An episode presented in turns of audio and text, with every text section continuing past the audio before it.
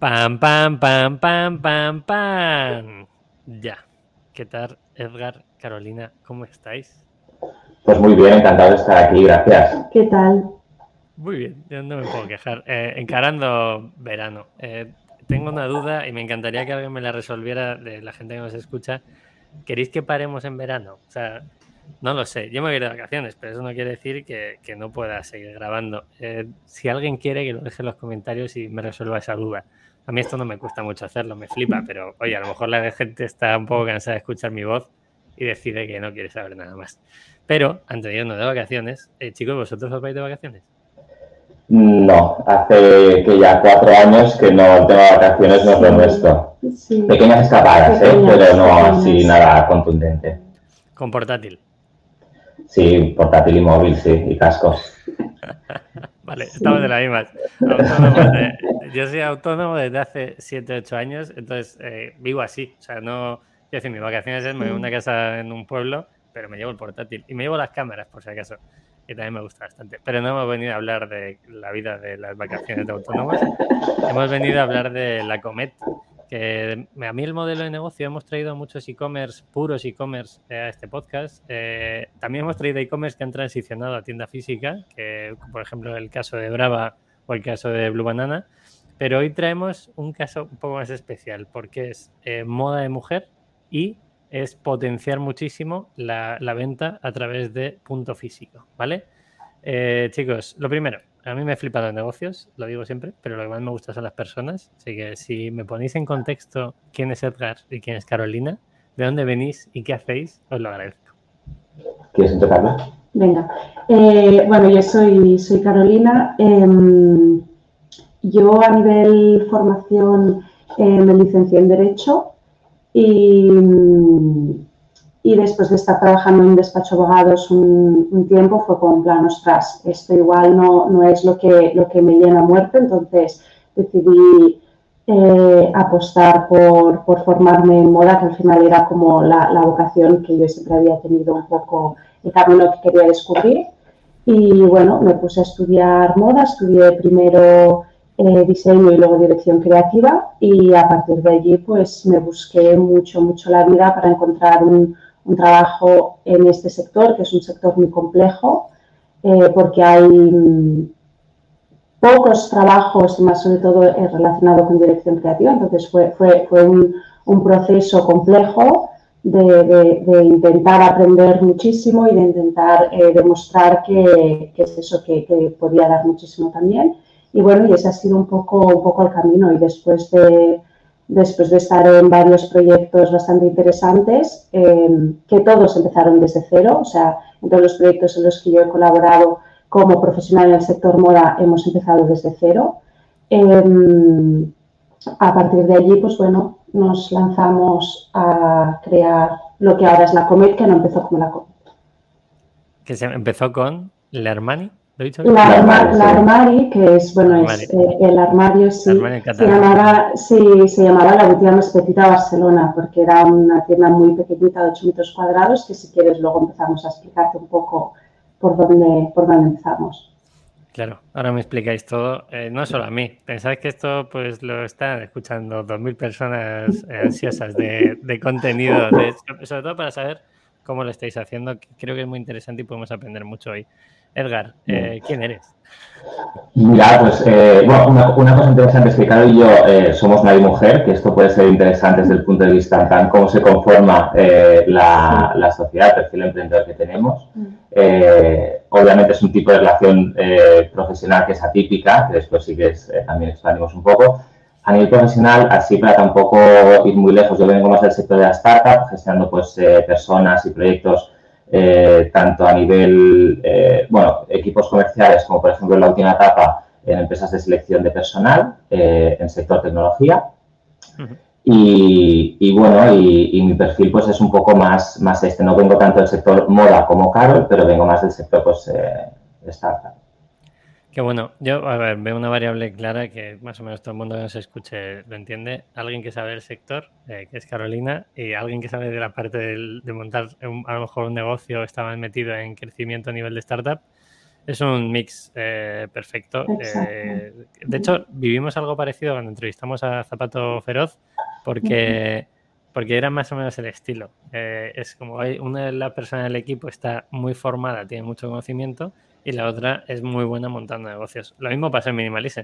yo sabía un poco más de e-commerce y Víctor sabía más de montar empresas. Así empezó todo. Pero bueno, nosotros no estamos casados, así que entiendo que para vosotros es otro reto. Como si lo tuvierais, ¿eh? Pero... Es peor, pero bueno, lo que, eh, Vale, hablamos de, la Comet. Entramos, si queréis, primero en modelo de negocio. Eh, vamos a, abrir las puertas de modelo de negocio, sobre todo al formato eh, tienda física, pero me gustaría saber inicios, cómo empezáis, y luego entramos a algún dato y a ronda de preguntas normal. ¿Cuál es la historia de la Comet? Pues mira, la Comet empezó en, Black Friday de 2017, o sea, a finales de noviembre de 2017, y como te comentaba antes, empezó no llamándose la Comet, sino con una, con una tienda muy pequeñita de 8 metros cuadrados em, en el barrio de Gracia, que es, que es un barrio eh, donde hay un ambiente muy joven, eh, aquí en Barcelona y la ubicación era perfecta porque estaba delante de, unos cines que son los cines Verdi, que bueno, es como un sitio emblemático de, ese barrio donde bueno, es, un punto además como muy cultural, donde la gente se reúne mucho, va mucho y hay mucho movimiento. Entonces, eh, es eso, nosotros, nuestra primera apuesta fue una tienda muy pequeña, de hecho creo que ese caso es muy atípico porque era una tienda de 8 metros cuadrados, eh, sin probador, mm, donde apenas eh, cabíamos, pero es verdad que era em, una tienda que nos permitía probar mucho con un riesgo muy bajo, probar a ver si éramos capaces de vender o no y llegar al consumidor o no en tienda física.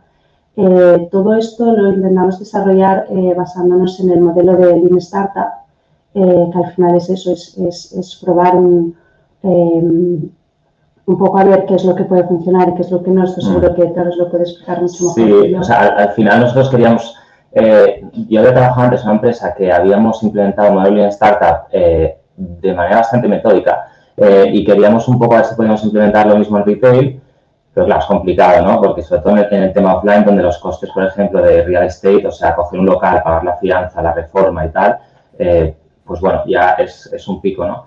Entonces, eh, teníamos muy claro que queríamos eh, una zona premium o lo más parecido a zona premium, porque al final eh, en retail es localización, localización, localización. esta es la, clave.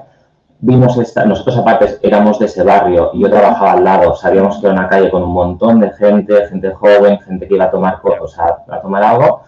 Entonces encontramos un local que valía 340 euros al mes. es que aparte era de, de manual, o sea, era una tienda eh, al lado de una tienda de chuches delante de un cine. Entonces ya como eh, todas las alarmas se encendieron, ¿no? Eh, Carlos está en otro trabajo, yo también estaba en otro trabajo, pero vimos eso y dijimos en plan, Buah, es que si no es esta, no sea ninguna, con, a bajo coste, ¿no? Em, claro, no teníamos probadores, no podíamos tener una colección full, entonces empezamos con complementos, que aparte, claro, venía de una empresa de complementos, así que nos fue bastante bien. Y un poco eso, eso o sea, para nosotros esta tienda pequeñita, que a nivel facturación, pues ahora mismo comparando con la facturación de la comer quizás irrelevante, fue totalmente el punto de inflexión. ¿Mantenéis, ¿Mantenéis esa tienda? Porque vamos a decirlo ya, ¿cuántas tiendas tenéis? Ahora mismo son nueve y proyección de abrir alguna más este año me han chivado por ahí.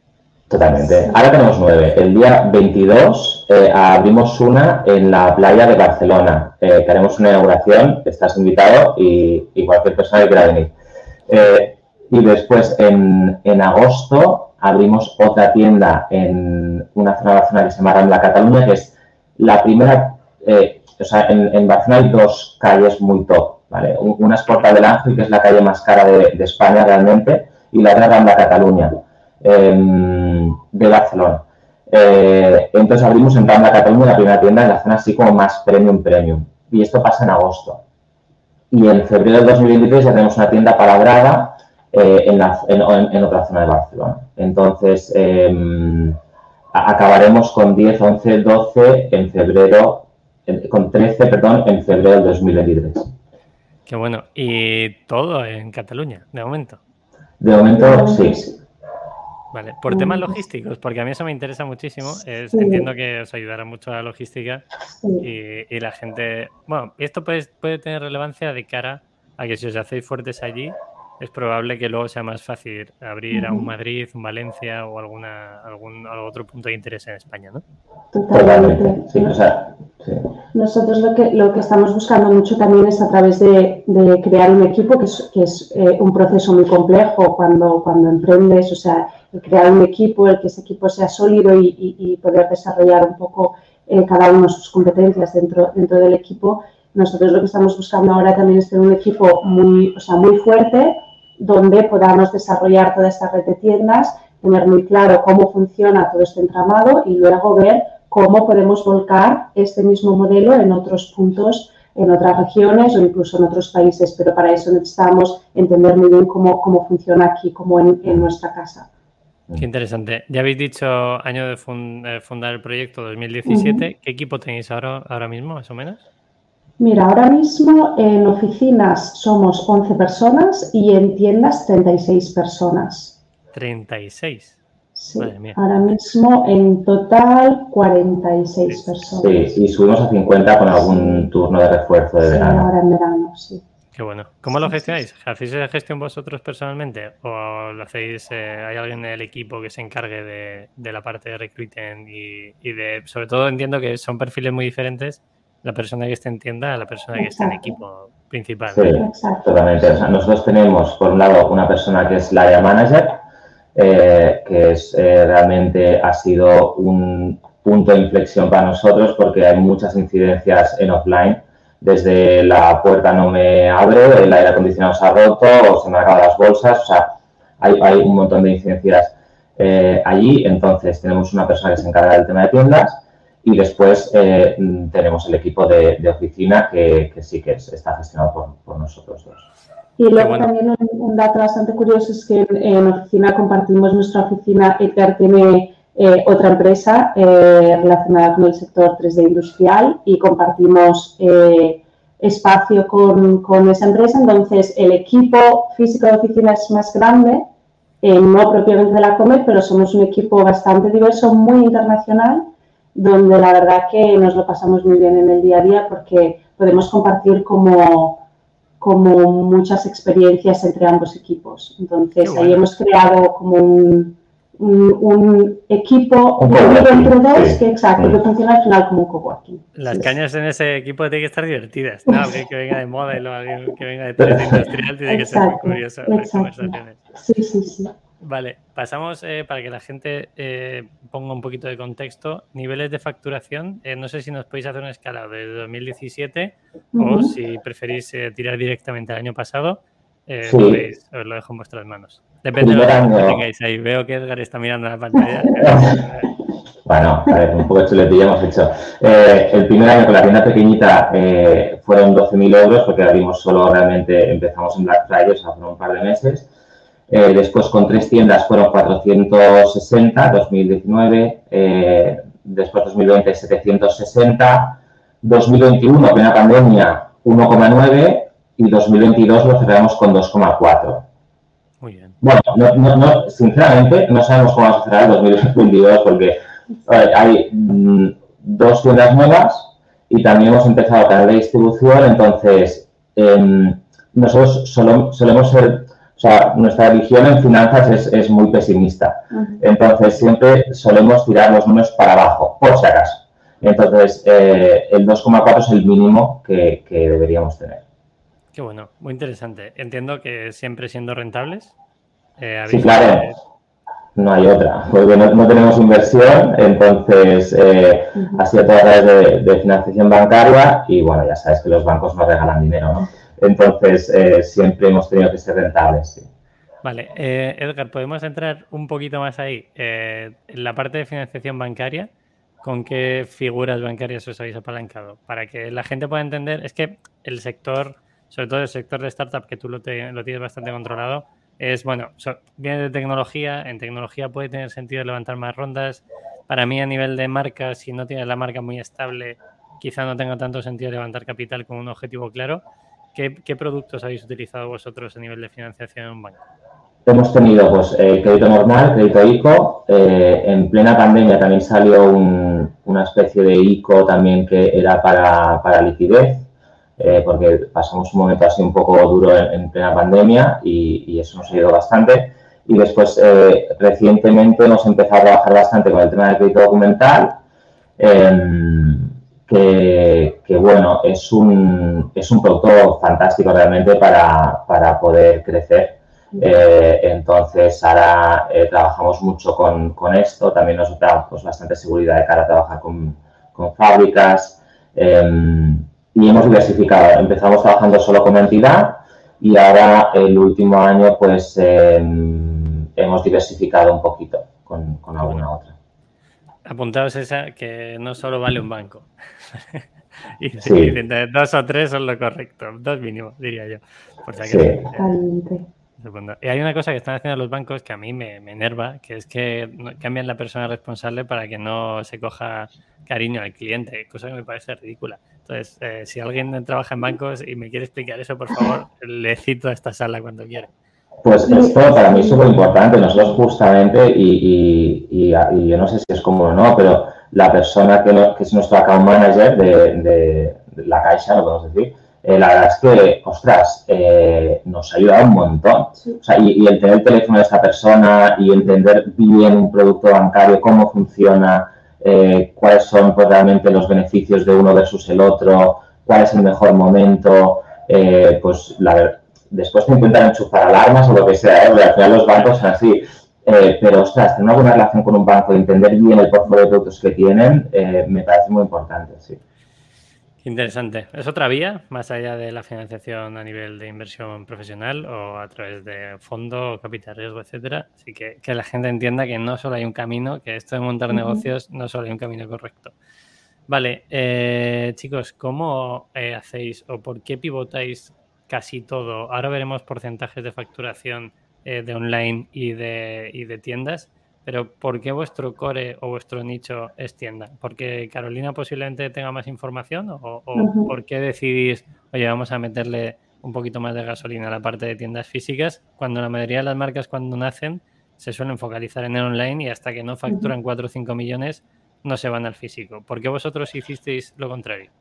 Mira, eh, nosotros empezamos, pues eso, como, nuestra, nuestro inicio se basó en una primera tienda muy pequeña, que es eso, fue, fue un caso de éxito, funcionó en la primera campaña de Navidad que hicimos. Aparte yo, como venía mucho del sector retail, entendía muy bien cómo funcionaba tienda, entendía bien los KPIs que había que analizar en tienda, entendía muy bien gracias a mis trabajos anteriores, había llegado a entender muy bien la importancia de tener productos top venta, de entender qué es un producto top venta, por qué unos colores funcionan o reaccionan ante el consumidor o la consumidora de una manera y no de otra, cómo consigues vender más una prenda en de otra, qué zonas son las calientes en una tienda, eh, la exposición, el visual, el lanzamiento de colecciones en una tienda física, eh, incluso neuromarketing dentro de una tienda física, cómo huele tu tienda, qué perfume utilizas, cuál es tu packaging, eh, cuál es tu discurso. Entonces, esa parte eh, la teníamos bastante interiorizada y nos salió de una manera como muy natural, la verdad. O sea, no, nosotros no nos planteamos empezar con una marca de manera digital porque no era, no era lo que nos salía a nosotros de manera natural, no era donde venía nuestro conocimiento tampoco. Entonces, la verdad es que el abrir tiendas ha sido un, proceso muy natural en nosotros. Es verdad que es un proceso complejo, es un proceso farragoso que hay que entender muy bien. Es un proceso donde asumes mucho riesgo, como decía antes muy bien Edgar, eh, pues a la hora de la inversión que requiere un punto de venta y entender muy bien eh, cómo rentabilizar ese punto de venta. Pero para nosotros, ya te digo, ha surgido de una manera muy natural y donde nos hemos sentido muy cómodos desde, desde el primer momento. ¿Qué cuesta para que la gente lo ubique? ¿Qué cuesta montar una tienda? Entiendo que ya no serán los metros cuadrados de la primera tienda, que era muy pequeñita. Ahora no sé qué medida de metros cuadrados tenéis, pero ¿qué, os cuesta montar una tienda y cuánto tiempo, más o menos, este dato lo podéis eh, dar por meses si no lo tenéis calculado, tardáis en amortizar esa inversión? es que nosotros somos muy atípicos, porque nosotros, por ejemplo, eh, siguiendo de manera en plan muy metódica el tema de una startup, nosotros bueno, hacemos las obras. De hecho, nosotros, la COME tiene eh, contratada una persona de obras. Eh, entonces, nosotros tenemos un manual de obras que sería como si te dijera un manual de IKEA, donde te decimos, o sea, por ejemplo, los muebles los, diseñamos nosotros. Eh, entonces te decimos en plan, pues mira, eh, para hacer este mostrador o este burro o colocar las luces, pues está este proveedor, se monta de esta manera y los plazos más o menos son estos. Entonces, claro, nuestra, la, primera obra que hicimos sí que necesitamos, necesitamos un poco de ayuda de una empresa de obras, y esa obra nos costó eh, creo que 15.000 euros. Eh, la segunda tienda, perdón, una pequeñita la segunda. Es muy poco, ¿eh? me he sorprendido porque me parece muy poco. Sí, esas son las obras. Después está el tema de la agencia, la inmobiliaria y todo el rollo. entonces, em, a día de hoy, se podría decir, claro, depende mucho del alquiler de la tienda, porque claro, si tienes, por ejemplo, imagínate una tienda que te dicen, mira, son dos meses de fianza, pero aparte, como es una zona premium, la propiedad pide dos meses de fianza adicional. Pues claro, si tienes un alquiler de 5.000 euros, ya te vas a 20.000 euros solo de fianza, que esto lo tiras hasta que eh, a un día te vas al local y te devuelven la fianza, más el mes de la agencia, más el mes del curso, las obras y el stock. Entonces ahí te vas ya a unos 50, 50 y pico mil euros. Qué interesante. A mí me parece, y nos lo han planteado muchas veces en Minimalism, ¿no? Creo que no tenemos eh, las referencias necesarias para montar una tienda física, que ahora a lo mejor, eh, Carolina, como tú tienes mucha información, nos puedes dar un poco más de luz en ese sentido. Pero nos dicen, no, montáis una tienda física, algo sencillo, además minimalista, con que lo pintéis de blanco y hagáis una especie de coworking con microcimento, funciona de puta madre. digo, bueno, ya, pero me falta mucha información. Entonces, eh, ¿qué, Carolina, si alguien nos está escuchando y quiere montar una tienda física, eh, ¿qué número de referencias mínimo crees que es necesario? Porque entiendo que la experiencia de usuario en este caso, igual que en online, que navegamos y buscamos un producto, buscamos un color, y en el físico pasará algo similar, ¿no? ¿Qué, suele ocurrir y qué, qué, número de productos necesitas para abrirlo? Pues mira, en, en, tienda física en realidad lo que necesitas es entender muy bien es eso, cada zona de la tienda a qué la vas a destinar. Nosotros, por ejemplo, somos una marca que obviamente nuestro principal eh, producto es eh, ropa, pero tenemos también accesorios, tenemos bisutería, tenemos también eh, bolsos, calzado no lo tocamos, por ejemplo, tenemos accesorios de pelo que forma parte, es una familia a la que vendemos un montón. Entonces, yo creo que lo importante es entender muy bien qué tipo de producto vas a tener y una vez tú sepas qué tipo de producto vas a tener, en cuál te vas a centrar, por ejemplo, pues mira, yo solo quiero hacer eh, vestidos o yo quiero hacer solo eh, ropa, no quiero hacer accesorios, etc. Entender muy bien cómo quieres distribuir esa, esa, zona, ese, ese, espacio, o sea, esa tienda, y luego entender que dentro de cada o sea, dentro de la tienda tienes que dividir el espacio en diversas zonas y en cada una de las zonas tienes que tener un producto gancho. Eh, normalmente los productos gancho, mm, que son los que consiguen muchas veces no son los que más vendes, pero sí son a través de los que convences a la gente a comprar otro tipo de, artículo.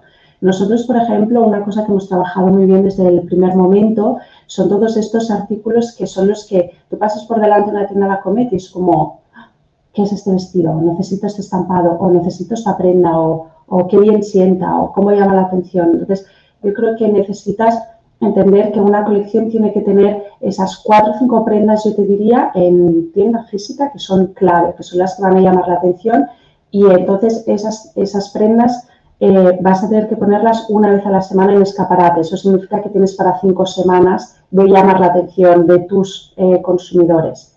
Entonces, esa colección que tú tienes ahí te va a durar cinco semanas y solo necesitas cinco prendas que sean plan, wow, lo veo y no me puedo resistir, o sea, necesito entrar en esta tienda.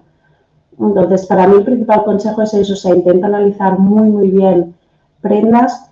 Em, esto pasa a veces eh, con eh, moda, con retail, con películas, con música. O sea, se nota enseguida cuando algo va a ser un bombazo y cuando no. Y no, tiene por qué cumplir siempre unos requisitos, pero, pero se, o sea, lo, puedes prever. Nosotros, por ejemplo, sabemos que en verano eh, un estampado floral en tonos rojos es éxito asegurado. O sea, no hay nada que pueda competir con eso en verano. En cambio, en invierno, por ejemplo, nosotros sabemos que un abrigo beige es la clave del éxito para convencer que la gente entre en nuestras tiendas. Entonces, a lo mejor muchas veces es simplemente analizar como estos datos de decir en plan, ¿qué necesito? Mira, cinco productos que sean muy top, que llamen mucho la atención y que se adecuen como súper bien a la, la colección y a la necesidad de, la consumidora en ese caso, en ese momento. Qué interesante, interesante. Nunca lo había visto así. O sea, sí que me he leído 100.000 estudios de grupos muy grandes de este país. Todo el mundo puede saber más o menos de cuál estamos hablando. Y, obviamente ensalzan otro tipo de cosas más a volumen y más a rotación. Pero claro, teniendo eh, algo más pequeño, con más cariño y tal, eh, me parece muy interesante lo de poner tres o cuatro o cinco productos que llamen la atención y que sean el gancho para que la persona entre en tu tienda. Qué bueno. Eh, ¿Cómo dividís facturación entre online y presencial? ¿Qué, división hay o qué márgenes? Bueno, márgenes luego entramos si queréis, pero ¿qué porcentajes tenéis en cada uno de ellos? Pues mira, este año realmente, eh, o sea, el año pasado eh, online fue un 5. o sea, un 5. muy poquito. entonces, este año va a llegar al 11, una cosa así, 11-12. Eh, entonces, sí, más o menos esta es la, división. Y tenemos otro canal que es el de distribución, eh, que, de hecho el año pasado fue, de hecho es curioso, pero fue más que el online. O sea, el año pasado fue en 6 y este año, pues a, ver, a, este no lo sabemos aún, porque estamos, hemos fichado a una persona para distribución, estamos eh, metiendo mucha caña a ver cómo acabamos. Distribución para que la gente lo entienda y yo lo entienda, que tampoco tengo toda la información del mundo, es eh, ponéis vuestro producto a disposición de tiendas que hacen multimarca, ¿no? B2B, correcto.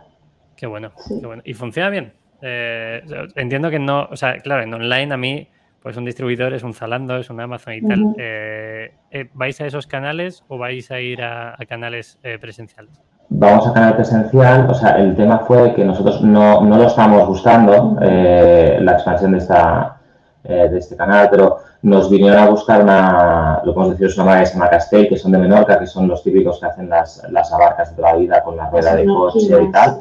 Entonces, estaban buscando eh, para sus tiendas de, de, Menorca y de Baleares em, complementar la, la, colección. Ellos tenían zapatos y querían, para también aguantar el invierno bien y para tener un total look, querían marcas de, de, de, ropa, ¿no? Entonces eh, hicieron, contrataron una consultoría para buscar una serie de marcas eh, y entonces ahora están trabajando con EcoArch y con nosotros. Eh, entonces, em, claro, es que nosotros no, no, lo estamos buscando, de repente fue en plan, ¿esto cómo funciona? No teníamos hecho ni el pricing, no teníamos hecho nada, ni la, ni la infraestructura. Entonces, la verdad es que ha funcionado muy bien con ellos la prueba piloto. Em, y ahora pues nos han empezado a buscar más marcas, hemos empezado a trabajar así eh, y ahora hemos fichado a una persona para desarrollar este canal. Cómo funciona por lo general, para que la gente también lo entienda, es que em, hay como una serie de agentes eh, que están repartidos, pues, en este caso por España y, ferias internacionales. Entonces, eh, esta gente conoce a las, micro a las microtiendecitas de multimarca de, desde pueblos pequeños hasta centro comercial, pero claro, tiene una capilaridad muy bestia en el territorio que para nosotros sería difícil realmente Em, eh, llegar. Sí, a nivel online, por ejemplo, nos captas esta gente. Eh, entonces, eh, están esas agencias que se llevan entre un 10 y un 15%, que eso se corta de tu margen. Entonces, nosotros ahora estamos mirando de realmente crear un, funnel de ventas para saltarnos a estos agentes. entonces, ahora estamos viendo, pues, a ver, hemos creado un funnel con HubSpot para captación de leads y tal, y ahora veremos si esto nos sale bien o nos sale, nos sale mal y tenemos que trabajar con agentes.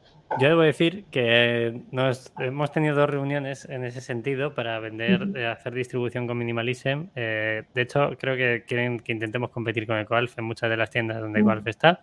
Me parece perfecto, eh, me encantaría, pero a nosotros que los márgenes estamos entre un 55 y un 62 más o menos de media por producto, empezamos a echar cuentas y decíamos, bueno, sí, ponemos nuestro producto en un montón de sitios, pero el margen, eh, había momentos que era margen negativo y era como, esto no tiene mucho sentido, ¿no? Entonces, creo que esos canales están bien. Sé que hay empresas que en una zapatería o una tiendecita pequeña de Segovia, por ejemplo, yo soy de Segovia, es difícil que te contacte, pero ahí hay un nicho muy bueno, esa unión entre tiendas pequeñas, el que, el que lo monte posiblemente se lleve algo de, tajada seguro. ¿Con qué bajar los porcentajes?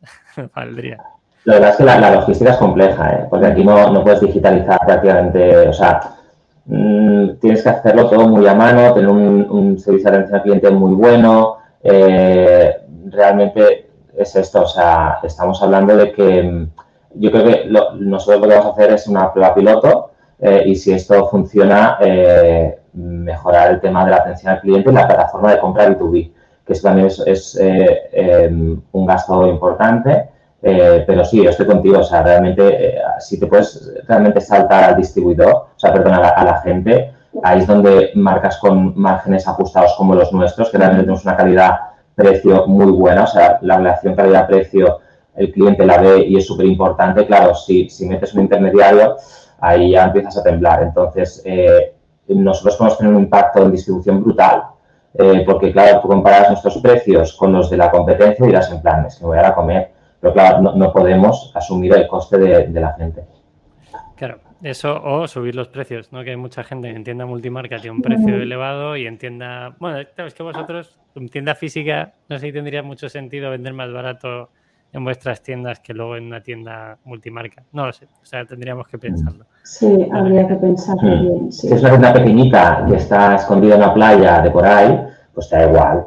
Eh, pero claro, si no, realmente yo le estoy haciendo una competencia un poco desleal a, mi distribuidor. Si yo tengo precios más baratos, la gente me compra una vez, mi etiqueta me compra online. eso es, eso es. Eh. Hablando del online, eh, me parece muy curioso todo el tema de distribución, me parece interesantísimo creo que es, un canal de verdad que hay, un nicho bastante serio y si no se toca es porque alguien no quiere que se toca, suelto ahí el puntito.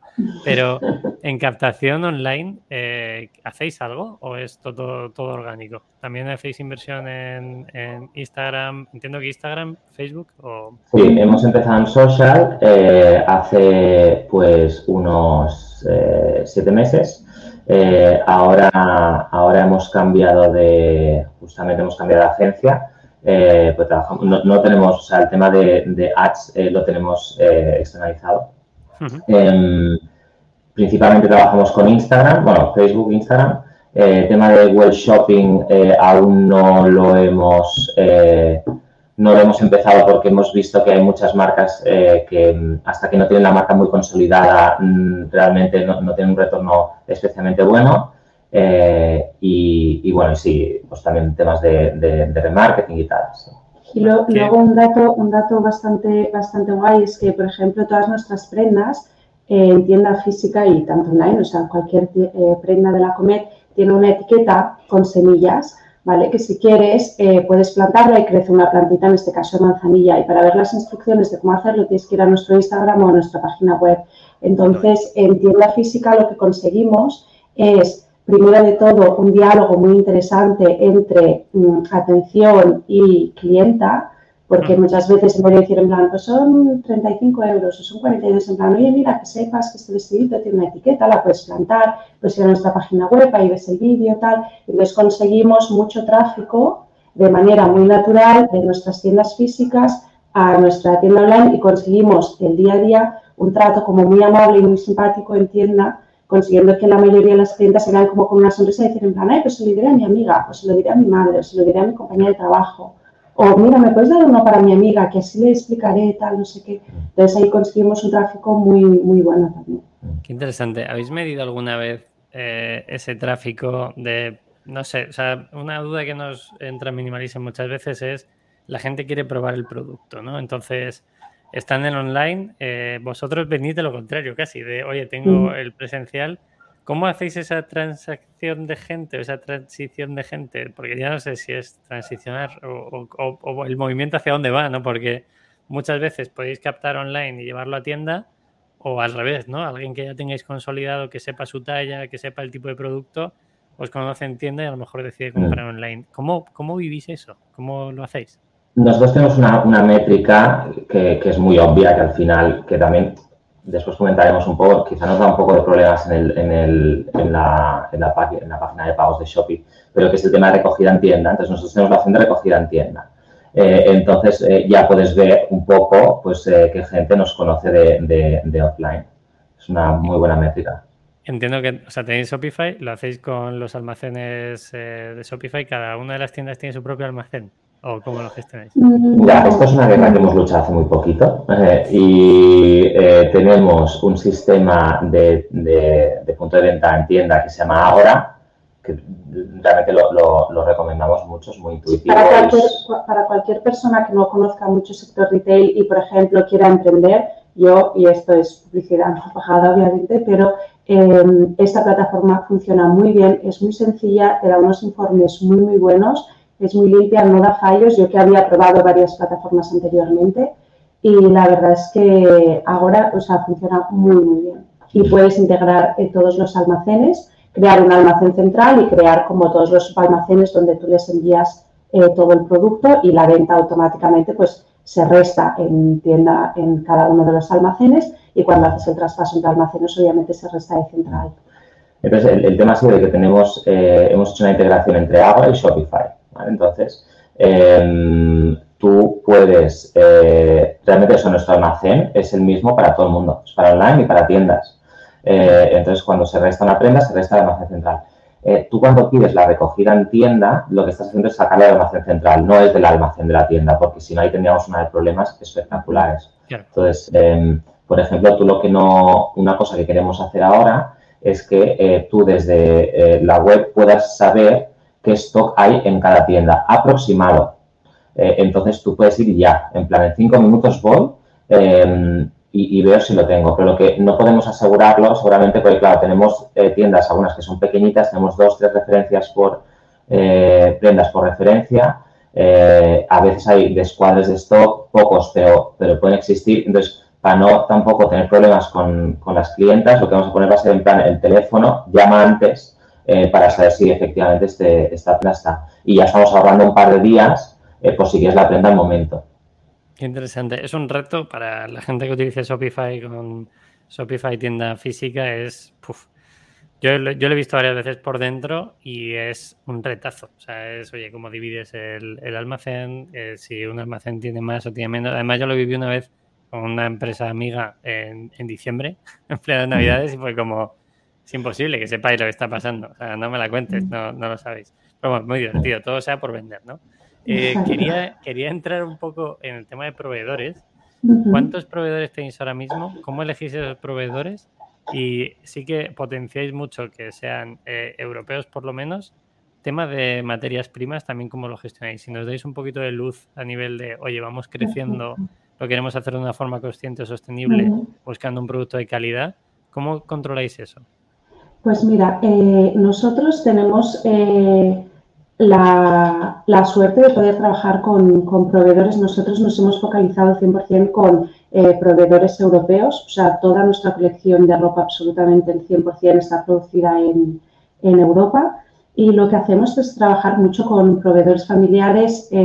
algunos de ellos yo les conozco ya de, de, o sea, de mis trabajos anteriores, son gente con quien he mantenido una relación incluso de, sea, de cariño, de, cercanía durante muchos años. Eh, buscamos mucho un proveedor. Al final, la Comet es un proyecto de emprendeduría, 100%. Hemos hecho un esfuerzo titánico, o sea, hemos abierto una tienda cada 3,6 meses desde que estamos abiertos.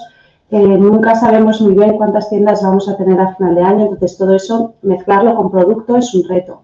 Entonces, al final nosotros necesitamos, y por filosofía nuestra también, asociarnos con gente y trabajar con gente que tengan un poco nuestra misma filosofía, que es una filosofía ambiciosa, pero una filosofía muy realista y sobre todo hacer las cosas bien, hacerlas con cariño y de, tener un, producto bien hecho. Entonces nosotros lo que hacemos es trabajar mucho con empresas familiares, que normalmente son talleres, fábricas, que son muy familiares, eh, que han invertido mucho en tecnología, porque al final nosotros vemos que la tecnología es la clave, es el futuro de la producción en sector moda. Al final, alguien que invierta en tecnología eh, te puede ahorrar primero un montón de coste en el proceso, te puede ahorrar un montón de tiempo, te puede ahorrar un montón de problemas y sobre todo puede hacer una producción muchísimo más sostenible. Por ejemplo, nosotros trabajamos con fábricas donde hagamos siempre estampación digital, que por ejemplo ahí ahorramos un 80% de agua a la hora de confeccionar nuestras prendas y nuestros estampados eh, trabajamos también, por ejemplo, en verano, trabajamos pocos tejidos, sobre todo lino, eh, popelín viscosa. esta viscosa que se mezcla con popelín, por ejemplo, el popelín es eh, reciclado. Em, En invierno, por ejemplo, el año pasado empezamos a trabajar con una fábrica que me gusta un montón, que, toda la prenda de, de jersey se hace con una maquinaria circular. Entonces, estos jerseys no tienen costuras porque se confecciona todo de una, o sea, de una única tirada y eso, por ejemplo, ahí lo que haces es ahorrar mano de obra 100%. O sea, eso es, eso es un jersey que se hace de manera mm, digital 100%. O sea, tú introduces el patrón en la máquina y la maquinaria te imprime como, es casi como una impresora digital, o sea, te imprime el jersey, o sea, lo confecciona todo en redondo y, por ejemplo, tienes ese jersey. Entonces, por ejemplo, trabajando, buscando mucho, es verdad que es una búsqueda exhaustiva, pero a través de tener ya un poco el conocimiento de años anteriores, pues hemos conseguido trabajar con estos, ahora mismo te diría que son unas 10 más o menos eh, fábricas al año, proveedores al año con los que trabajamos, un poco en función a la especialidad del tejido y de la técnica. ¿Cómo, ¿Cómo, les encontráis? Porque esto es una de las cosas que nos da Minimalism. Nosotros tenemos varios proveedores de varias cosas. No voy a decir cuántos porque los proveedores me escuchan, entonces eh, me gusta, me gusta que haya algo de competición.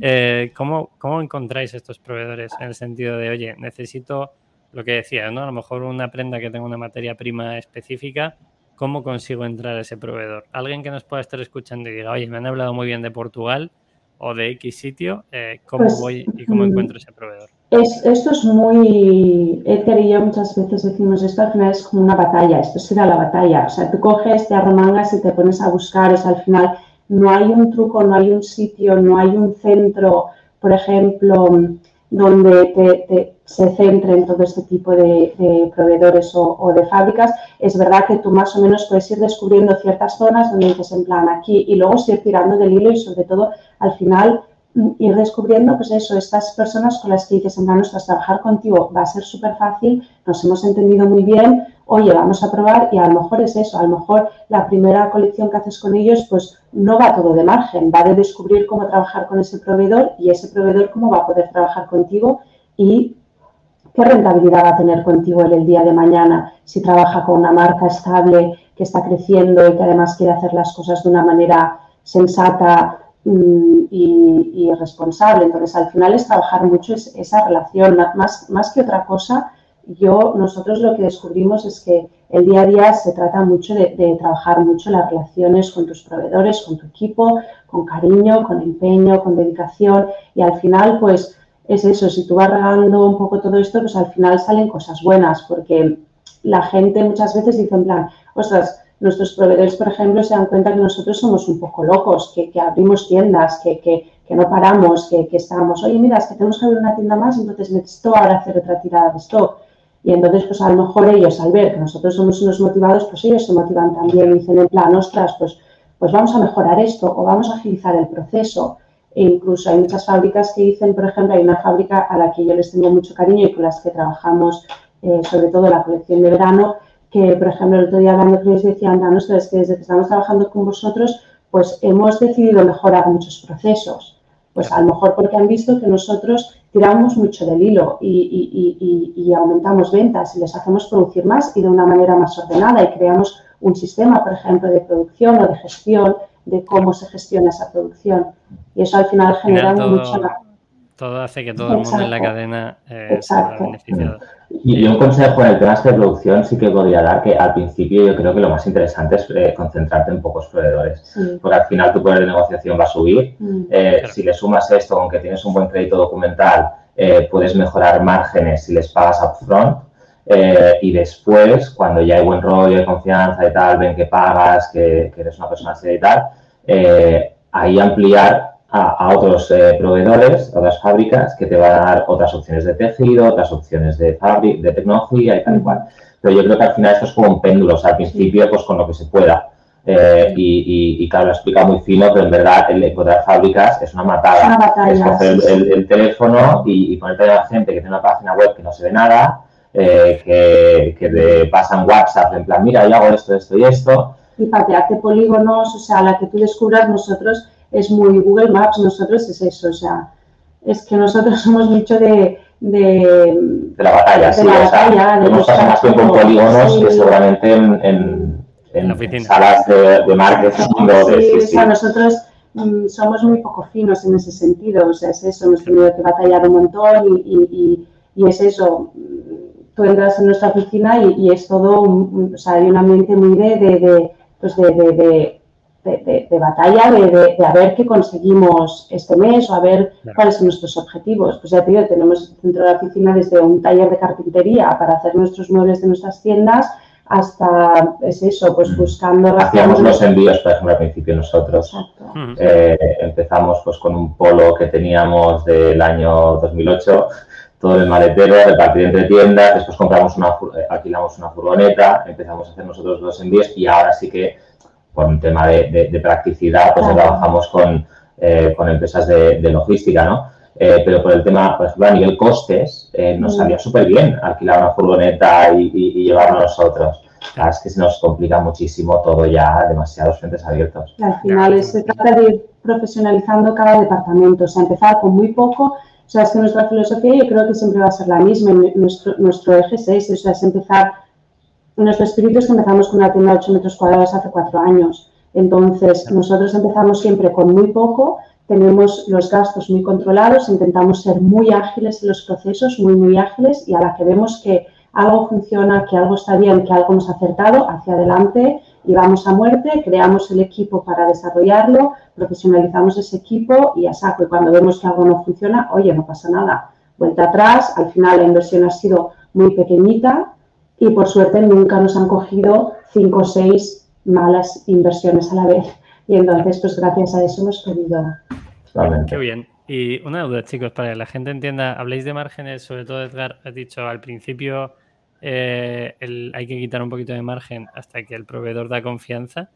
¿Qué margen de media tenéis en vuestros productos? Porque en textil yo me hago una idea y lo habéis comentado, además eh, nosotros en Minimalism somos muy transparentes, entiendo que estará por ahí, entre un 55, un 60 y pico, ojalá tengáis algo de un 90 eh, os, vendrá, muy bien.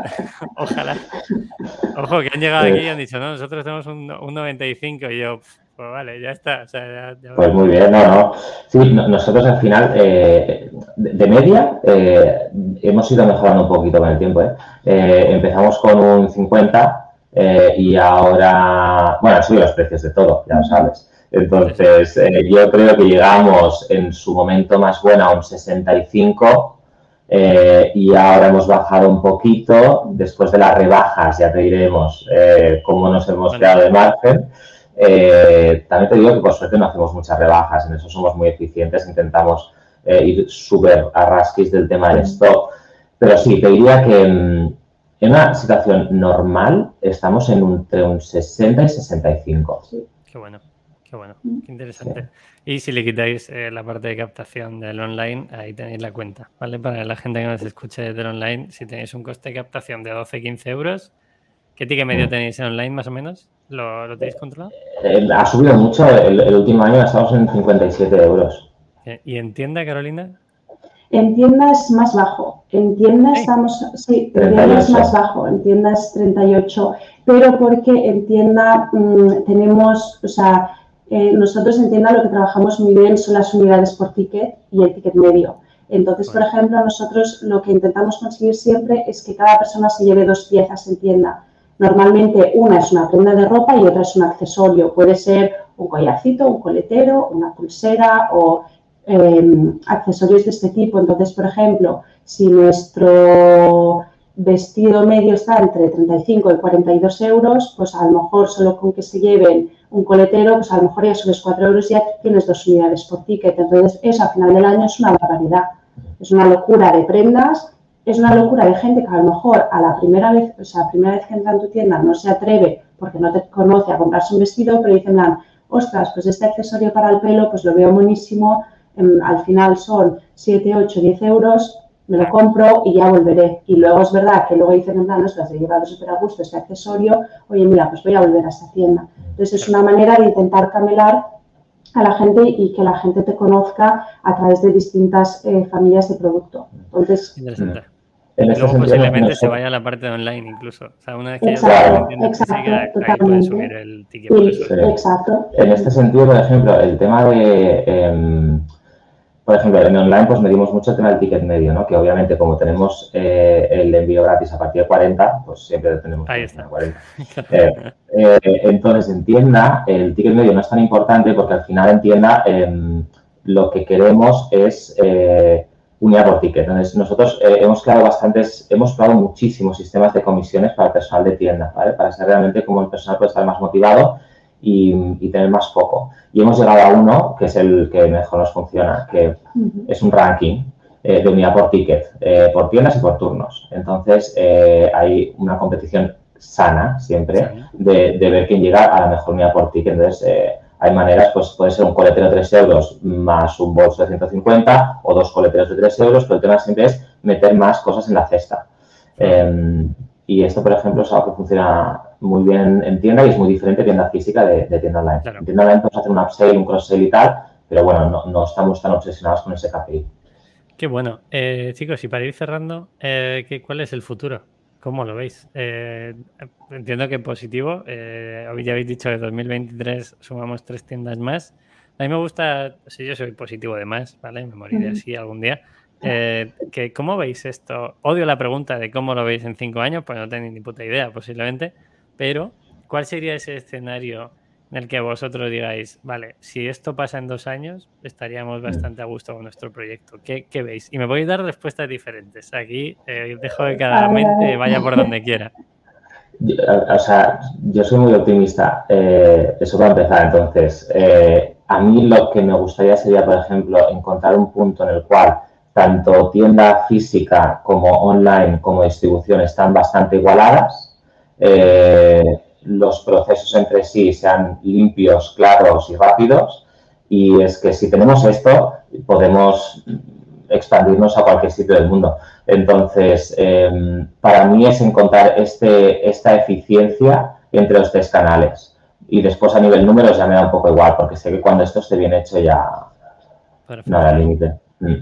Yo, yo estoy mucho con él, claro. O sea, yo creo que al final eh, el objetivo ahora es trabajar mucho la omnicanalidad que para, para, para conseguir equilibrar esa gran facturación en tienda y esa pequeña facturación en distribución o, o, o en online. Entonces, trabajar muy bien la omnicanalidad, seguir trabajando muy bien el producto y yo creo que, o sea, es eso, la cometa al final nos llevará donde nosotros queramos. O sea, me da la sensación de que, de que nosotros en estos cuatro años hemos sido muy consecuentes con nuestro proyecto, lo hemos luchado a muerte, hemos sabido crear un equipo muy, muy guay.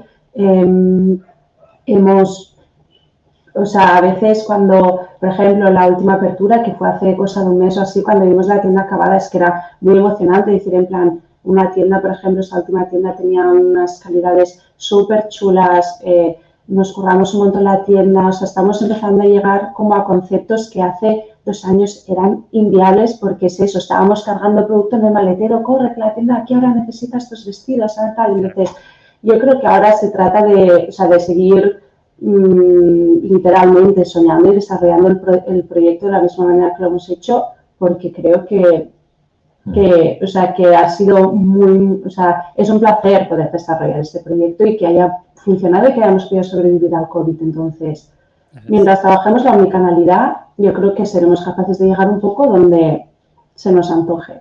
Y disfrutarlo, y yo creo que es totalmente, importantísimo. Se ve, que, se ve, que, lo disfrutáis. Totalmente. Vale, chicos, pues por mi parte estamos listos. ¿Algo que queráis decir a la gente que nos está escuchando? Además de que tenemos un concurso, me han dicho, eh, que, que me, me, han dicho que hay que moverlo.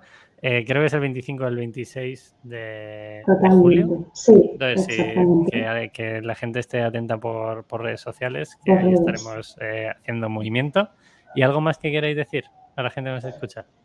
No, por nuestro lado, eh, nada, si tienes un proyecto realmente lúchalo sin miedo, porque al final si vas con miedo eh, no te vas a ir bien.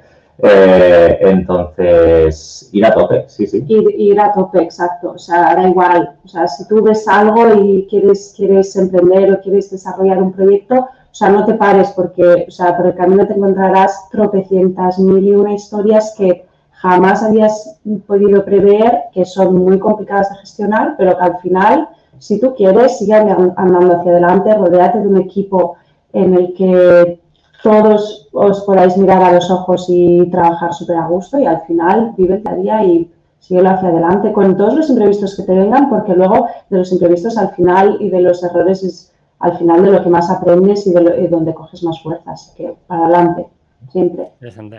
Vale, chicos, pues mil gracias. Eh, a ti que has llegado hasta el final del podcast, eh, no sé si habrá otro eh, antes o después de verano, lo veremos, iremos viendo. Y si quieres que, grabemos algo en especial, es momento de reflexión en agosto, así que hacedmelo saber. Me podéis contactar por cualquier canal, que ya lo sabéis. gracias, chicos. Espero que vaya muy bien.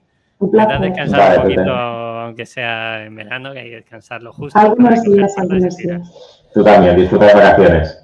Seguro, cortitas pero suficientes. Bueno. Gracias. Hasta luego. Adiós. Adiós.